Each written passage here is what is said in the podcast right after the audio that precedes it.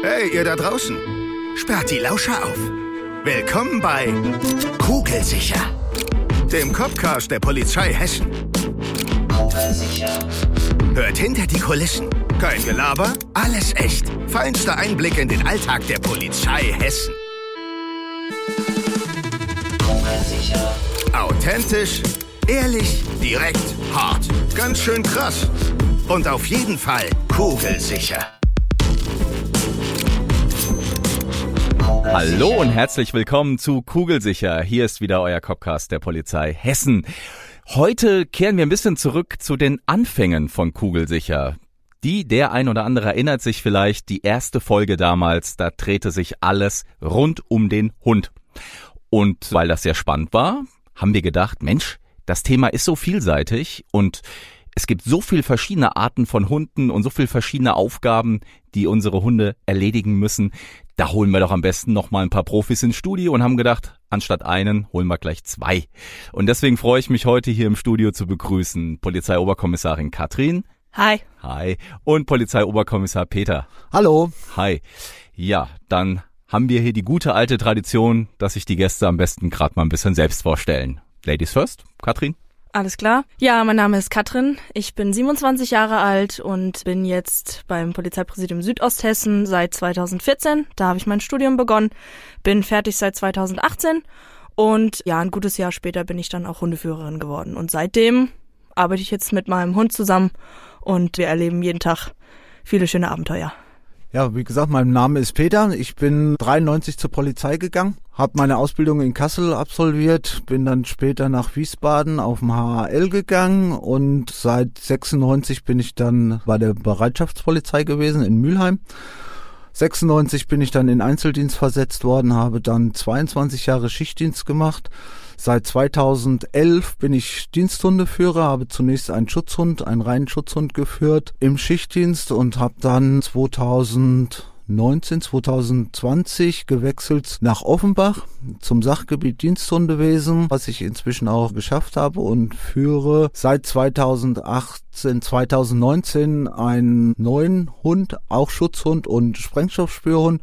Und seit letztem Jahr habe ich dann noch eine Datenträgerspürhundin dazu bekommen. Wow, das war schon eine beeindruckende Vita. Bisschen kürzer, bisschen länger, ist aber auch dem Alter geschuldet, so ist das halt und der Vita eben. Und jetzt hast du schon das Stichwort genannt, Datenträger, Spürhund. Uah, schwieriges Wort. Das ist etwas zum Beispiel, darüber haben wir in der ersten Folge nicht so tief gesprochen, weil das ist auch etwas recht Neues, muss man sagen, ne? Ja, die Datenträger Spürhunde in Hessen gibt es seit letztem Jahr. Gut, dann reden wir da gleich mal drüber, Peter. Da kannst du bestimmt einiges zu sagen. Klasse. Ja.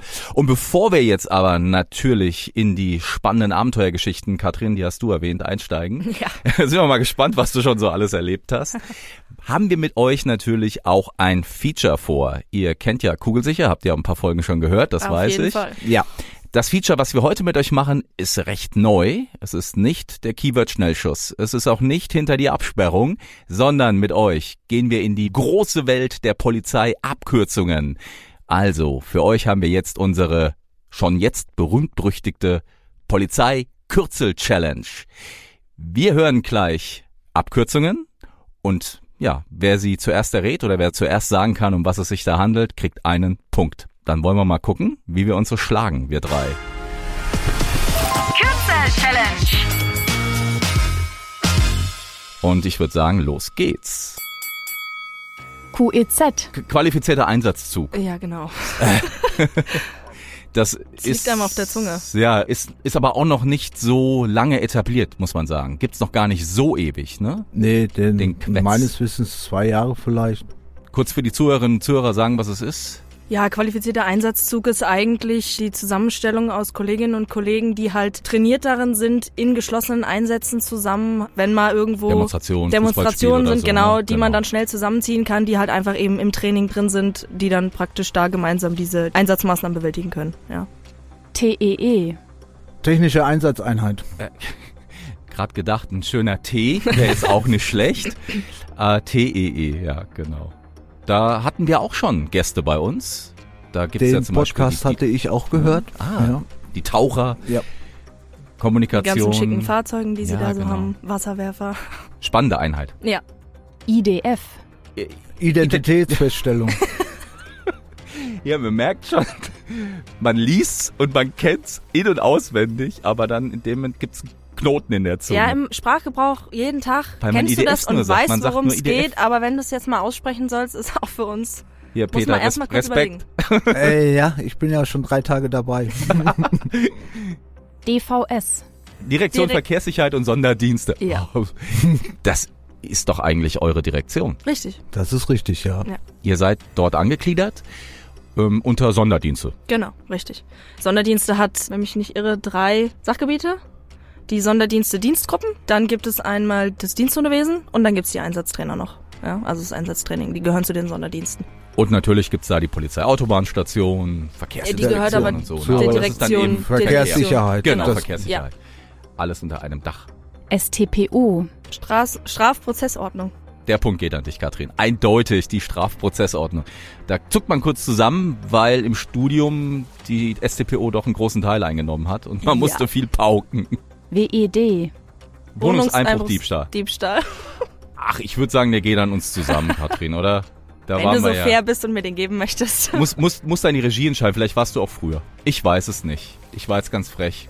PET. Polizeiärztlicher Dienst. Ja. PÄD ist sehr, sehr wichtig für unsere Anwärterinnen und Anwärter. Beim Eignungsauswahlverfahren ist das eine Station, eine ganz wichtige, der Gesundheitscheck, ob alles in Ordnung ist. Ne? Das gleiche durchlaufen unsere Hunde auch.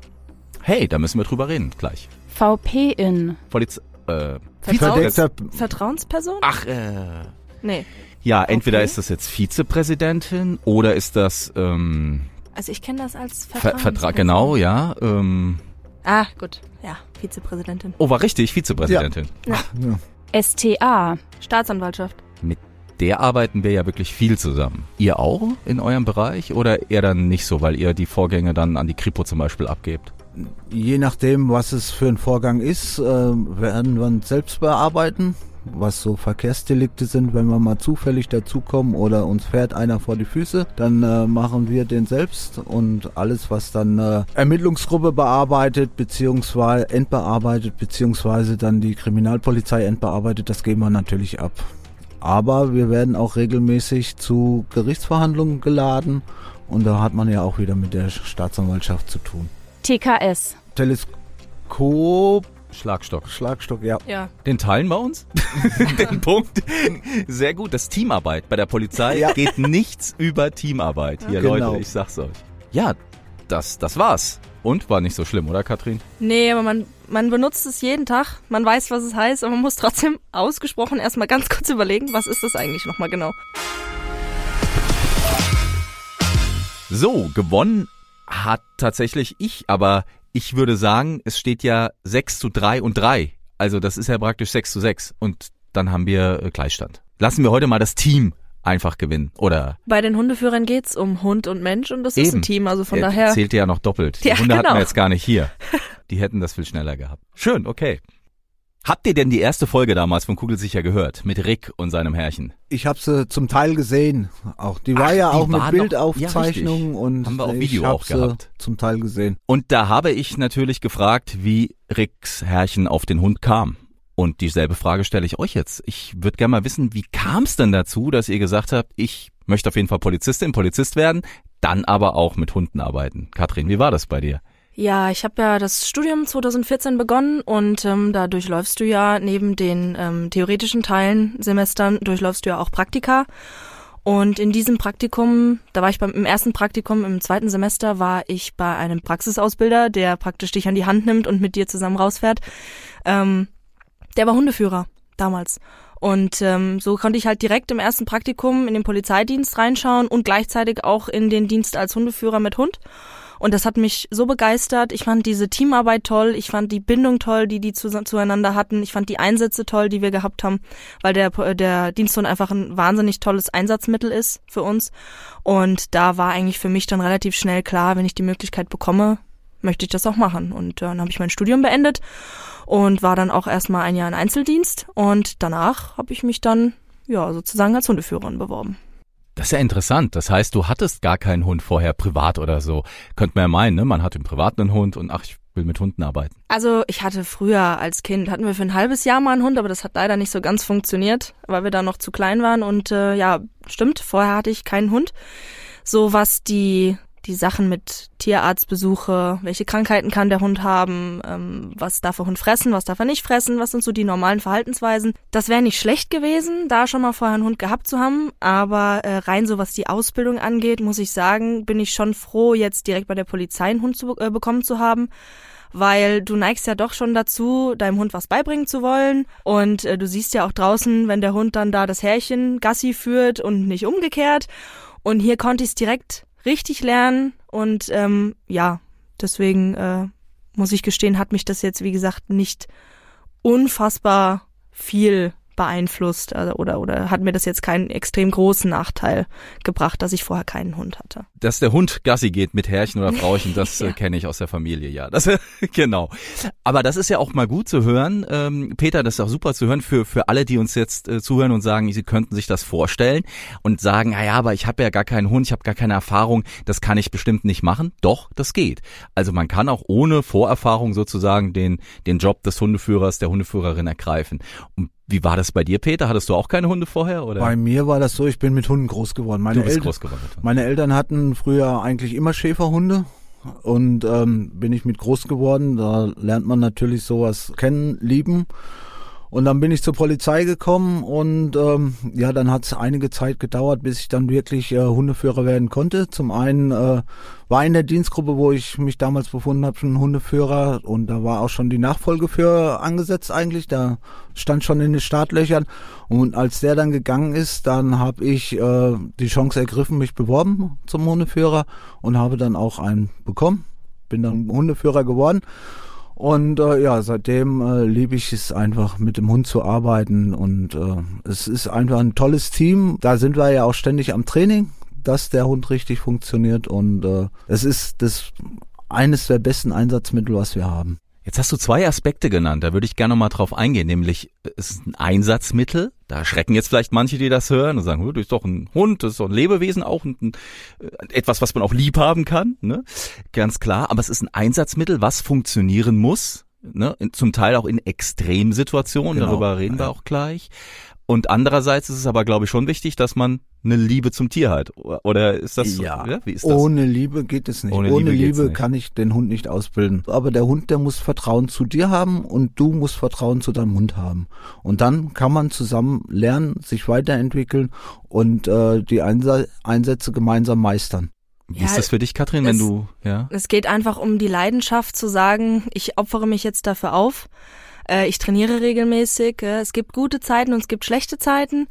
Aber äh, letzten Endes als Team, das da gemeinsam die Einsätze zu bestreiten und den täglichen Ablauf, sage ich jetzt mal. Also man muss für mich war das damals ganz klar, wenn ich nicht 100% dahinter stehe und wenn ich das nicht wirklich will, auch mit dem Blick darauf, dass es vielleicht mal eben nicht immer super laufen kann, dann hätte ich es auch nicht gemacht. Ja, weil wie gesagt, es ist ein Lebewesen und trotzdem, wenn man sich dahinter klemmt und wenn man arbeitet und macht, dann, dann ist es einfach mit das Tollste, mit dem Hund zusammen in den Einsatz zu fahren. Und wie ist es dann im Einsatz aber das Bewusstsein, dieses Tier, was ich auch sehr liebe und äh, was mir sehr nah ist, muss ich in eine Situation bringen, wo er sich vielleicht verletzen kann, eventuell sogar, ja, äh, noch schlimmer vielleicht sogar sich schwerst verletzen kann oder auch gar nicht mehr äh, zurückkommt. Wie ist das? Dieses Wissen darum? Wir trainieren natürlich sehr viel, wie der Peter schon gesagt hat. Ähm, wir haben da wirklich gute Ausbildungsleiter, die da mit uns die verschiedensten Szenarien üben, dass der Hund auch viel kennt.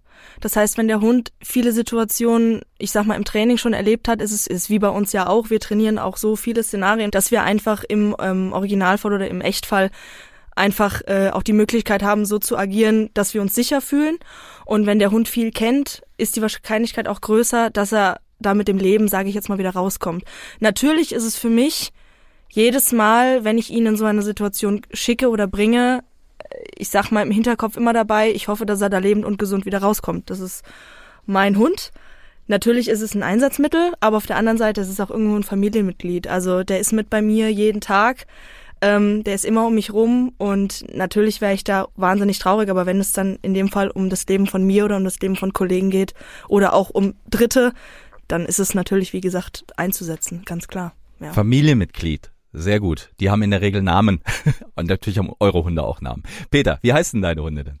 Also ich habe zwei Hunde. Was sind äh, das für welche auch vor allem? Das äh, eine ist ein blauer Malino, ist eine seltene Züchtung. Gibt es Blau. Was heißt das denn? Das musst du uns jetzt mal erklären. Ja, da ist, ähm, der ist so gezüchtet worden, dass ein blauer Schimmer im Fell ist. Ich bin zu dem Hund auch gekommen, den habe ich übernommen von einer Kollegin, die den aus gesundheitlichen Gründen nicht mehr ausbilden konnte. Und er war in dem Alter, dass er ausgebildet werden musste.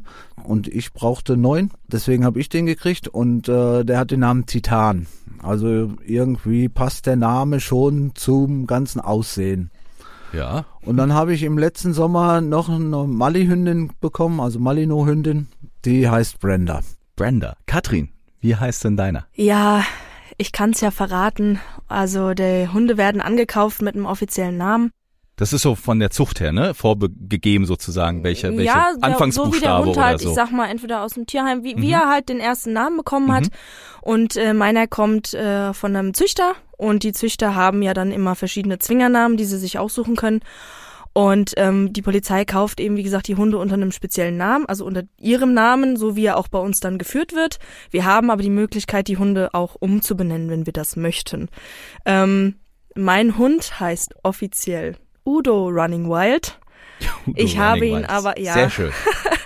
Ja, ich dachte mir aber, als ich ihn gesehen habe, nee, das passt für mich irgendwie nicht so ganz. Natürlich wird er dienstlich und in Berichten und so weiter so geführt. So nenne ich ihn dann auch oder so beschreibe ich ihn dann auch in den, in den Berichten, aber sein offizieller Rufname ist Sky, also wie der Himmel. Auch sehr schön. Was können eure Hunde? Du hast, ihr habt schon angedeutet, Peter, du hast vorhin schon auch Begriffe genannt. Gehen wir mal auf die Fähigkeiten der Hunde ein und für was die im Einsatz sind bei euch. Ja, Titan. Fangen wir mal mit also Titan an. Der Titan, das ist ein ausgebildeter äh, Schutzhund, ganz normal, wie fast alle bei uns äh, bei der Polizei, fast alle Hunde, Das heißt, der lernt auch im Notfall zu beißen, ne? festzuhalten. Festzuhalten. Ah, okay, Fachbegriff festhalten. Ja. Okay. Ähm, und ist zusätzlich ausgebildet als Sprengstoffspürhund. Das heißt, sämtliche Sorten von Sprengstoff kann er erschnüffeln und anzeigen. Zusätzlich äh, noch Pulver, also das Schwarzpulver und NC-Pulver. Davon auch die verbrannten Rückstände, wie im Schmauch und äh, Hülsen. Zusätzlich sind wir jetzt im Moment auch, oder beziehungsweise seit zwei Jahren, zweieinhalb Jahren intensiv dran, dass die auch die Waffen finden und die dann natürlich auch als Tatmittel gesucht werden müssen. Und äh, da sind wir jetzt so weit, dass sie die auch finden, die Waffen. Und dann habe ich ja ähm, noch die Hündin, die Brenda. Die ist seit Dezember fertig ausgebildet als äh, Datenträgerspürhündin. Was heißt das genau? Wie muss man sich das vorstellen? Was sucht denn Brenda? USB-Sticks oder? Ja. USB-Sticks, also angefangen von CDs, DVDs, äh, CD, äh, Blu-rays bis hin zur Nano-SIM-Karte vom Handy, die ich, die ganz kleinen SIM-Karten, die im Handy stecken, das findet ihr alles. Alles, was an, wo digital Daten drauf gespeichert werden können, das findet sie. Okay, jetzt gehen wir zum Teil schon mal kurz in die Ausbildung, weil ich weiß ja, dass das alles so über Spiel, glaube ich, läuft. Ne? Also jetzt Sprengstoffspürhund, die bekommen ein bisschen äh, Semtex, also so weiß ich nicht, Plastik-Sprengstoffteile oder minimalste Substanzreste und dann spielen die damit und merken irgendwie, das riecht nach meinem Spielzeug, Nicht oder? ganz, nicht ganz. Richtig ist, dass nur über Spieltrieb gearbeitet wird. Also die arbeiten für ihr Spieltrieb. Dann wird dieses Geruchsbild gezeigt und dann wird dann beigebracht, wenn Sie dieses Geruchsbild in der Nase haben, müssen Sie sich hinlegen. In Hessen sind alles Passivanzeiger, das heißt, Sie legen sich alle vor dem gefundenen Stoff ab und im besten Fall gucken Sie starr drauf, wo er jetzt genau liegt. Und dann kriegen Sie zur Belohnung ein Klicken. Dann wissen Sie, jetzt darf ich aufstehen. Ich laufe zu meinem Hundeführer zurück, zu meinem Herrchen zurück oder zu meinem Frauchen zurück und bekomme da mein Spielzeug. Dort wird da für mich mit mir gespielt und das ist die Belohnung dafür. Da verstehe ich ja aber, darauf wollte ich nämlich hinaus, das riecht ja nach Sprengstoff, hat wahrscheinlich einen eigenen Geruch, das sind die Chemikalien oder Substanzen. Aber nach was riecht denn Datenträgermaterial? Was ist das denn, was die Hunde da erriechen? Das wüssten wir auch gerne, was sie da Ja, genau okay. erriechen. Alles riecht irgendwo ja. Auch wenn es für einen Menschen nicht wahrnehmbar ist, aber der Hund hat ja eine viel feinere Nase. Und sei es die Platinen, die in diesen Datenträgern verbaut sind, sei es das Gold, die seltenen Erden oder was auch immer. Und was sich der Hund genau aufschreibt, wir sagen, aufschreibt davon, sich merkt, wissen wir natürlich nicht. Aber das ist in allen Sparten so im Suchbereich. Wir wissen nicht genau, weil das sind ja alles Zusammensätze immer, die Stoffe, die sie da suchen müssen. Und dann wissen wir halt nicht genau, was sie sich aufschreiben. Und auf jeden Fall, wenn sie es in die Nase kriegen, zeigen sie es uns an. Wahnsinn. Katrin, was kann deiner? Ja, der Sky ist Schutzhund, genauso wie der Titan. Alltag, Einsätze, die da so anfallen, Demonstrationen und so. Und dann ist er zusätzlich noch Rauschgiftspürhund und was ja auch seit drei Jahren, vier Jahren mittlerweile gemacht wird, ist zusätzlich noch die Banknote. Also er kann mir auch Geldscheine anzeigen. Geldscheine. Also ich, ich frage jetzt auch natürlich, ich weiß das ja alles. Nein, Quatsch. Ich frage jetzt nur für die Zuhörerinnen und Zuhörer. Nein, ich weiß es selbst auch nicht. Ne? Bin jetzt kein Hundeführer und habe das auch nie gemacht. Bei Geldschein ist das dann auch nicht bekannt, was für was für Gerüche der Hund da äh, schnüffelt oder weiß man, naja, ah Geldschein, das ist das Papier oder so oder Also natürlich gibt's verschiedene Komponenten, die das sein können, was der Hund da erschnüffelt.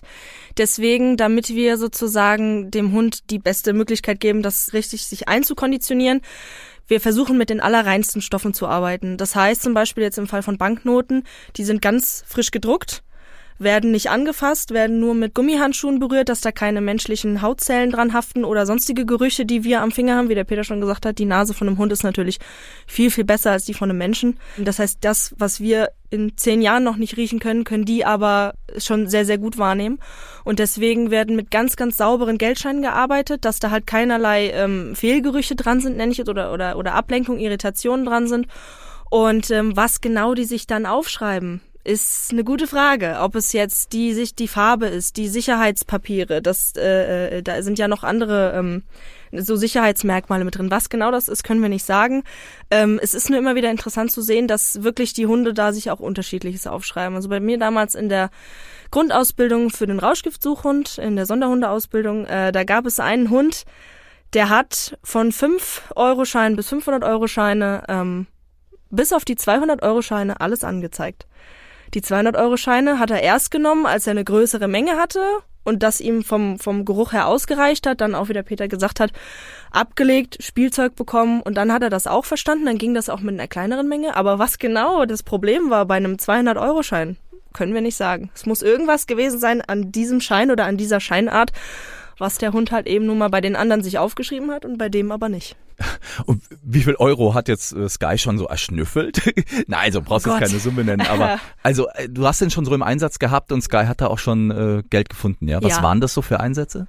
Ja, das ist unterschiedlich, ne? Also man wird da vom Zoll dann gefragt äh, oder angefordert. Man, man arbeitet mit den verschiedenen Kommissariaten zusammen. Es kommt immer drauf an, äh, was da auch äh, zusätzlich noch an, an Sachverhalten vorliegt. Das, es kann also auch sein, dass wir mit einem Kommissariat zusammenarbeiten, die so grundsätzlich mit Drogen, also Rauschgift oder Geld an sich gar nichts zu tun haben. Aber wenn man weiß aus polizeilichen äh, Erkenntnissen vorher, dass ähm, da größere Geldsummen mit im Spiel waren, dann fordert man auch immer mal wieder zur Sicherheit einen ähm, Banknotensuchhund an, der dann halt eben auch danach sucht, ja. Und so haben wir halt von einer ganz einfachen Durchsuchung, wo wir mal einen 5-Euro-Schein in der Hosentasche finden, über größere Geldverstecke, wo dann mal 20, 30, 40.000 Euro auch aufgefunden werden. Das ist alles dabei. Was für Verstecke sind das so, die dann Sky erschnüffelt, die jetzt du und wir jetzt nicht so auf Anhieb sehen? Boah, das ist unterschiedlich. Also das sind dann mal ähm, ja Verstecke irgendwo, äh, ich sag mal, wo man gar nicht so drauf kommt. Ja, also irgendwo beispielsweise in der Küche, irgendwo in irgendwelchen Tupperdosen, wo Lebensmittel noch mit drin sind. Oder äh, teilweise hatten wir auch schon einen Einsatz, da war dann in einem in einem in einem äh, Wäschekorb in Kinderwindeln Geld versteckt äh, oder ja, wie gesagt, einfach nur ein großer Wäscheberg, wo dann in jeder Hosentasche irgendwo mal ein Geldschein drin gewesen ist. Also die Menschen draußen sind da sehr einfallsreich. Und man muss aber sagen, äh, Peter, ne, also vom Hund bleibt nichts verborgen. Nein, da bleibt auf, nicht, auf jeden Fall nichts verborgen. Sie funktionieren richtig gut, gerade im Suchbereich und äh, es ist immer wieder verwunderlich, wo die was finden. Hast du mit, äh, mit einem deiner Hunde auch schon mal einen Einsatz gehabt, der, der schwieriger war, also jetzt im Bereich Schutzhundarbeit, äh, äh, wo es auch brisant wurde oder so? Das äh, brisant. Ja, gut, damals mit meinem äh, mit meinem ersten Schutzhund, da hatten wir einen großen Fußballeinsatz in Offenbach und ähm, da droht es dann, dass dass die Fans die Gästefans über die äh, Zäune steigen wollten, so dass der Schiedsrichter das Spiel unterbrochen hat und da hatte sich dann der Polizeiführer damals dazu entschieden, dass die Hunde alle aufs Spielfeld kommen. Also haben wir uns mit 10, 15 Hunden aufs Spielfeld gestellt, vor die Gästefans, vor, vor der Tribüne der Gästefans und das hat eigentlich ausgereicht, dass sie ähm, nicht über die Zäune gestiegen sind. Sie sind halt an den Zäunen, haben sie halt rumrandaliert, aber ähm, sie sind letztendlich aufgrund der Hunde dann auf, auf ihren Plätzen geblieben. Was dann natürlich ein bisschen schwierig war, waren die Printmedien, die dann hinter uns herumgelaufen sind. Selbstverständlich kann man verstehen, die wollen sowas auch äh, fotografieren, filmen, wie auch immer und äh, sind dann hinter uns rumgelaufen, dass die Hunde einmal von vorne die Reizlage bekommen haben, andererseits aber wieder hinten viel Bewegung war, dass da die Reizlage war, dass die Hunde dann zurück sind. Dann äh, kennen die Reporter natürlich auch nicht, so was mit so einem Hund los ist und dann laufen sie nah an einem vorbei, aber es ist glücklicherweise damals nichts passiert. So, so Demo-Einsätze, wie ist das denn mit, mit Hunden in so BSOD-Einsätzen? Das war sehr Besonderes, denke ich mir, ne? Weil da ist ja viel Lärm, äh, viele Menschenmassen und ein Tier ist ja doch irgendwie auch dann triebgesteuert und wie geht ein Hund damit um? Wie ist das so für euch im Einsatz beim Fußball? Ja gut, ich sag mal so, unsere Hunde werden ja schon darauf getestet, ob sie denn überhaupt ich sag mal, charakterlich dafür geeignet sind, sowas, so, so einem Druck eventuell standzuhalten. Ja? Also wenn der Hund angekauft wird, wird wie gesagt der Charakter überprüft und wenn man da schon feststellt, naja, der hat vielleicht eher ein bisschen Angst, wenn man auf den zugeht oder so, dann wird der auch eigentlich gar nicht für den Polizeidienst vorgesehen, weil das ist in so einem Fall natürlich dann unbrauchbar. Was nicht heißt, dass der Hund an sich schlecht ist, aber halt für den Polizeidienst nicht geeignet. Und ähm, ja, auch das müssen wir regelmäßig trainieren, dass der Hund einfach weiß, dass äh, solche Situationen da sein können, ne? optische, akustische Reize, die ganze Trubel, die, die schreienden Menschen, die Demonstranten, dann viel Kollegen nebendran, teilweise ja auch dann viele Hunde nebendran. Ähm, ja, das ist schon schon anstrengend für den Hund und natürlich auch für den Hundeführer, weil man da auf alles achten muss. Äh, und äh, wir sind dann auch recht platt nach so einem Einsatz. Ne? Aber je öfter du so einen Einsatz hast, umso routinierter wird man als Team und auch der Hund natürlich. Da geht's dem Hund wie dem Mensch. Ja. Ja, auf jeden Fall. Je mehr solche Einsätze der Hund mitfährt, desto eher gewöhnt er sich auch dran, desto besser kann er mit der Situation umgehen. Nach einer gewissen Zeit, man muss seinen Hund natürlich kennen, man muss ihn lesen können, sagen wir ähm, wenn man, wenn ich sehe, dass bei so einem Großeinsatz der Hund einfach äh, nicht mehr kann, aufgrund der vielen Einsätze, wird er mal ausgetauscht. Normalerweise haben wir irgendwo immer noch einen Hund stehen in Reserve und äh, dann wird er mal ausgetauscht, dass der Hund wieder Pause hat und dann kann er später wieder zum Einsatz gebracht werden. sind ja Schutzhunde auch dafür da, Täterinnen, Täter zu stellen also zu verbellen heißt das ja, glaube ich, im Fachjargon.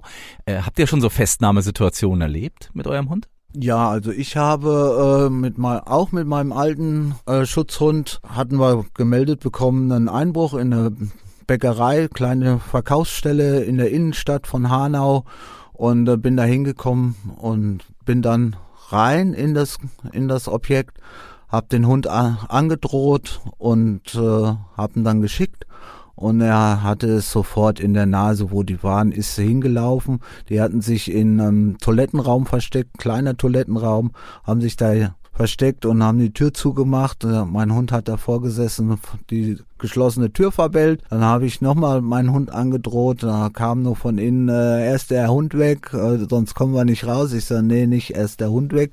Tür aufgemacht und mein Hund konnte gar nicht mehr in den Raum reingehen, weil der einfach zu klein war und hat weiter gebellt und da standen dann drei erwachsene Männer auf einer Toilettenbrille und haben sich nicht mehr bewegt. Da konnten wir sie widerstandslos festnehmen und die Sache war erledigt. Kriegt dann der Hund auch eine Belohnung für sowas? Natürlich kriegt Natürlich. er dann hinterher auch eine Belohnung. Was gibt's denn da? Leckerli? Für sowas gibt's mal Leckerli, ein besonderes Leckerli. Irgendwas hat man immer mal. Und Streicheleinheiten? Ja, ja das natürlich. Liebe, das ist die größte Belohnung für den Hund. Erfährt er denn das auch zu Hause im häuslichen Umfeld? Diese, ja, also er darf auch normal Hund sein. Hat er so Feierabend auch mal? Wie wir?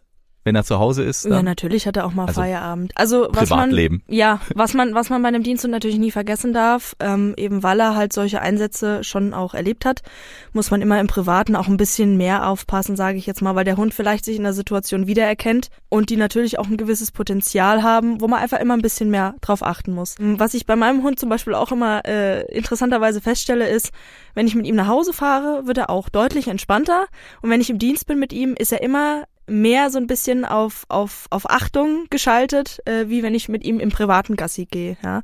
Und äh, wenn ich aber dann mit ihm zu Hause bin, ist er auch ganz normaler Haushund, so wie ihn jeder zu Hause auch hat. Ja, also. Ja, das ist bei mir auch so. Meine Hunde leben mit bei mir im Haus und laufen ganz normal das normale Familienleben mit. Und wenn es im Dienst geht, geht's halt in Dienst. Das wissen sie auch ganz genau. Wenn ich die Uniform anziehe, aha, jetzt geht's los, fahren sie mit und dann Ansonsten zu Hause sind sie ganz normale Hunde, dürfen miteinander spielen und was auch immer. Und Titan lässt sich auch streicheln. Der lässt sich auch streicheln, sogar liebend gern, ja.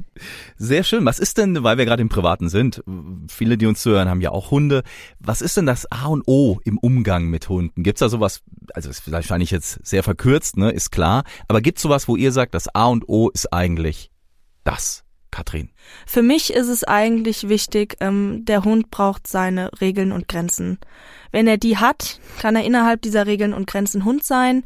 Und ähm, dieses Programm fahre ich und das funktioniert eigentlich auch sehr gut.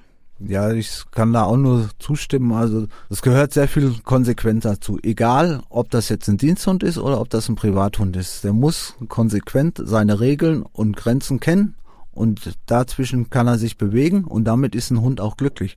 Wenn er seine, seine Regeln genau kennt, dann bewegt er sich dazwischen drin und ist glücklich damit.